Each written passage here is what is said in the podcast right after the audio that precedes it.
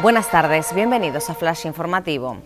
Tres semanas de erupción sumelan a La Palma en una ruina sin precedentes, mientras se suceden las evacuaciones como la de ayer cuando los residentes de la laguna se vieron obligados a abandonar sus hogares, la lava no solo ha arrasado la mejor zona de cultivo de la isla, sino que ha destrozado vías de comunicación esenciales y redes básicas de suministro de agua.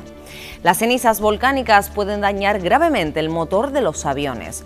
Los pilotos de las compañías aéreas confirman que estas partículas son abrasivas y a su vez recuerdan que la prioridad de la tripulación es evitar riesgos y garantizar la seguridad tanto de las operaciones aéreas como de los pasajeros juzgan al conductor que casi arrolla a unos ciclistas en la laguna.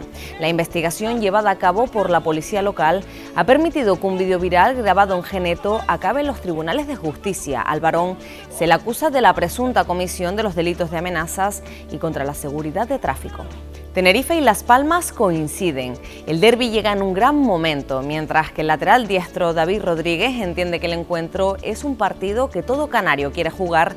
El guardameta de la Unión Deportiva, Raúl Fernández, entiende que su equipo está listo para afrontar el clásico este fin de semana. Más noticias en diariodavisos.com.